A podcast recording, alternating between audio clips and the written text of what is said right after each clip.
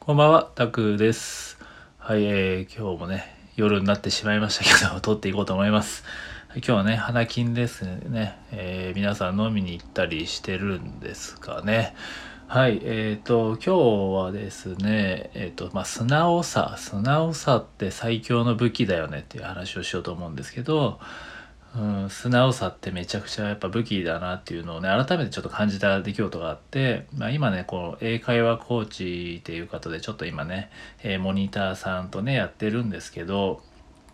うん、その方がねすごいこうまあ自分が言ったね、えーま、アドバイスではないですけどこういう風にしたらどうですかとか言うと「あやってみます」って言って、まあ、結構すぐね取り組んでてくれたりするんですよね。まあ、例えば英会話ね、まあ、英語喋れるようになりたいって言ってて、まあ、スラスラ出てこないって言ってたんで、まあ、じゃあもっと話す練習しようってことでねじゃあ LINE でボイスメッセージじゃあ自分にね今日もし、まあ、これからなんかバイトに行くって言っててじゃあバイトに行った感想とかね何でもいいんでじゃあボイスメッセージで送ってくださいって言って言ったらね、それをね、えーすぐやってくれたんですよ。でもなんか人によってはね「うんあ分かりました」って言って、うんまあ、まあそのうちやります」とかってあるんですけどやっぱそれで素直に聞いてくれる人というかすぐ実行できる人ってめちゃくちゃやっぱ成長が早いですよね。うん、なんかそれもう過去の自分もそうだったんですけど、うん過去まあ、僕は今ね天の弱なんで結構素直さはにね欠けてるんですけどね。でもなんかこうやっぱりその素直な時ってめちゃくちゃやっぱ伸びたんですよね。まあサッカーでもそうなんですけどえー一番社会人になって今飲食店でね働いてたんですけど、まあ、その時もねまあしょまあ、なんですかねすごくもうスポンジのようだとね褒められたんですよ。その師匠というか自分の恩師に。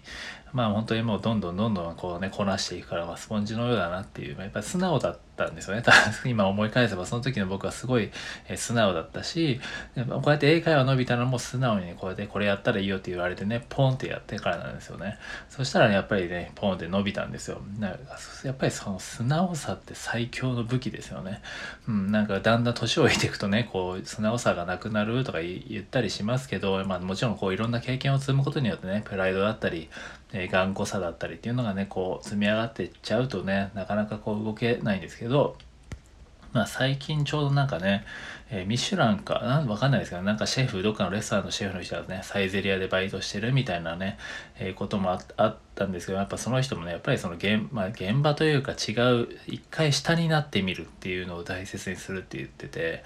うん、なんかやっぱりそういう姿勢をあえてやっぱり作らないとねこうダメなんだなっていう本ことをね改めて思ったわけですよね。僕もこうやって今こうまあ教えるっていう立場ではないねないそういうスタンスでは言いたくないんですけど、まあ、教えない英会話コーチ的なスタンスでいるんですけど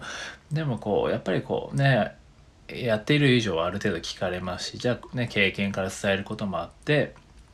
っていうある程度のねこう立場関係はあるわけですけどでもやっぱりお互い個人的にはそのやっぱりその人と人によってはね人と人は人によって磨かれるっていうのをその前のねさっき言った恩師の方からも教わったんですけど、まあ、やっぱりそれなんで別に立場は関係ないんですよね。で単純にこうやってね素直に動いてもらえるって言えば僕もこう素直に素直にじゃないですけどもっとパワーを持ってやろうって思えるんですよね。でも逆にやっぱそうじゃない人もいるんですよね。だからそこがすごく成功の差って言ったらまあなんかちっぽけですけどやっぱりそのガーって伸びる人となかなかうまくいかない人の差ってその素直さというか、えー人の話を聞いてプポンポンと動ける人これやろうかなって時にポンと動ける人ってめちゃめちゃ強いなと思ってで今本当に今自分の友人とかもね今フリーランスで10年以上やってるんですけどそのの、ね、友人もやっぱ早いんですよやることは。ね、これどうだろうやってみたらっていうとねポンってやるしまあそれでどんどんどんどんこういろいろ伸びていくし力も。そういうねことスピーディーさというかがやっぱ大事だなっていうふうにねこう見ていて思うんですよね。うん、で逆にこうやってねある程度話しててこうしたらいいんじゃないですかって話をしててねやっぱりうんいやーみたいな。まあそれぞれねこだわりがあるんでねそれは全然いいんですけどやっぱりでも全然その人の話の、ね、受け取り方というか、えーその何ですかね自分を変えたいのに、えー人の話を聞いてもこう動けない、ね、素直じゃないというかやっぱり自分が残っちゃってるんですよね。別にそれはね決して悪いことじゃないですけどでもやっぱりその、ね、素直さですよねその別にその立場とか関係ないし自分が持ってきたプライドとかねえー、積み上げてきたものも大事ですけどでもやっぱそれ以上に自分がもし今踏ん詰まってるんであればこうやってね、えーまあ、やっぱり縁なのでね人と人は縁で出会っていくのでそこで出会った以上何かの意味があると、まあ、個人的には思ってて、まあ、そこでね出会った人,、ね、人と言われたこととかってやっぱり意味があるのかなっていうふうにまあ僕はね今までの経験上は思うんですよね。そういう意味でもやっぱりこうやってねこう何か自分もね逆の立場で考えた時に何かポンってね詰まってる時にアドバイスされたらやっぱり素直に動いてみようっ